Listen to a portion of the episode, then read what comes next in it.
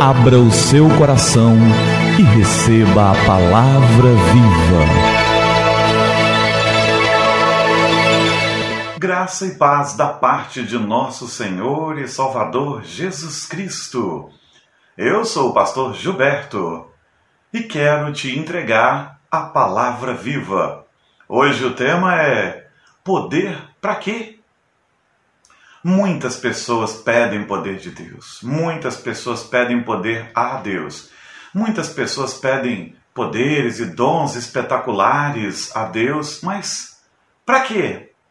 Qual é a razão de você pedir tudo isso?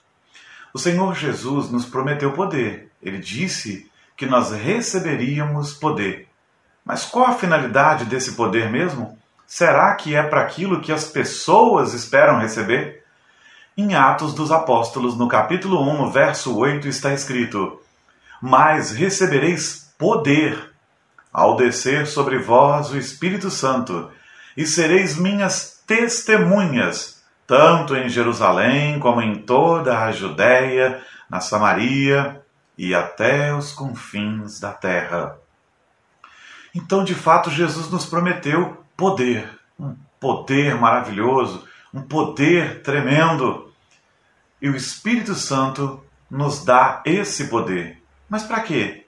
Se você ler os versos anteriores, você vai ver que os discípulos estavam preocupados em saber quando Jesus implantaria seu reino, quando ele viria implantar seu reino de justiça. E o Senhor disse: Olha, vocês não têm que saber tempos nem épocas que o Senhor preparou para si, mas vocês vão receber poder ao descer sobre vocês o Espírito Santo. Vocês devem estar preocupados com outra coisa. Recebemos poder então para algo que você talvez se surpreenda. A palavra testemunha quer dizer aquele que viu alguma coisa e está contando aos demais. Aquele que está diante de alguém, ou de um tribunal, ou de uma instituição, contando aquilo que presenciou ou que viu. Enfim, testemunha é aquele que conta aquilo que presenciou. Mas esta palavra, no seu original, é martyrium e também podia ter sido traduzida por mártir. O versículo podia ter ficado assim: Mas recebereis poder ao descer sobre vós o Espírito Santo, e sereis meus mártires. E sereis meus mártires. Em Jerusalém, toda a Judéia, em Samaria e até os confins da terra. Nós somos chamados para ser testemunhas de Jesus em todos os lugares desse mundo, ou seja, para contar o que nós vimos e recebemos de Jesus. Nós somos chamados para morrer por Jesus, se preciso for, para ser mártires dele, e para isso recebemos poder do Espírito Santo.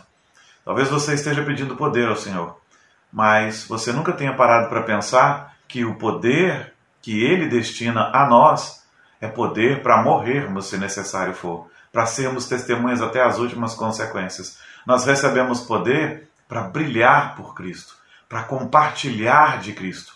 Não para mandar na natureza, ou para mandar nas enfermidades, ou para mandar no que quer que seja. Nós não mandamos em nada, o Senhor é quem manda. Nós recebemos poder para ser suas testemunhas. Que Ele nos dê graça, que sejamos testemunhas fiéis, dignas de quem sabe, até morrer por Ele se preciso for. E se nesse processo Ele quiser nos usar para orando, ver a cura acontecer na vida de alguém ou coisas espetaculares acontecerem para o nome dele para a glória dele. Amém. Que assim seja. Que o Senhor te abençoe, que você seja revestido de poder, mas que você saiba para que é que você recebeu o poder e saiba para que é que você está pedindo o poder, para ser testemunha de Jesus, para resplandecer a glória de Jesus.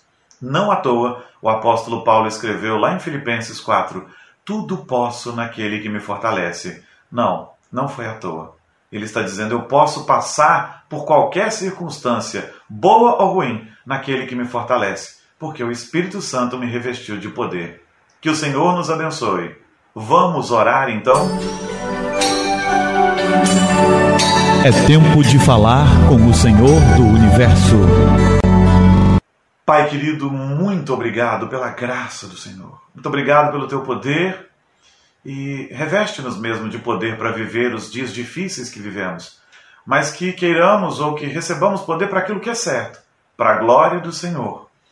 que não queiramos poder para a glória própria ou simplesmente para exibicionismo ou para o que quer que seja, mas que o poder que se derrama sobre nós, vindo do Espírito Santo, seja para a glória do Senhor, para contarmos ao mundo como o Senhor é bom e maravilhoso e que só o Senhor Jesus é nosso Senhor e Salvador.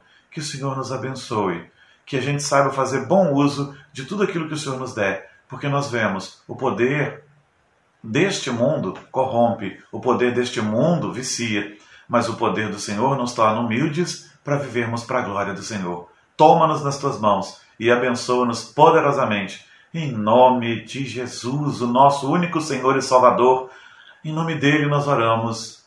Amém. Amém. Que o Senhor abençoe a sua vida e que a palavra viva transborde em seu coração. Abra o seu coração e receba a palavra viva.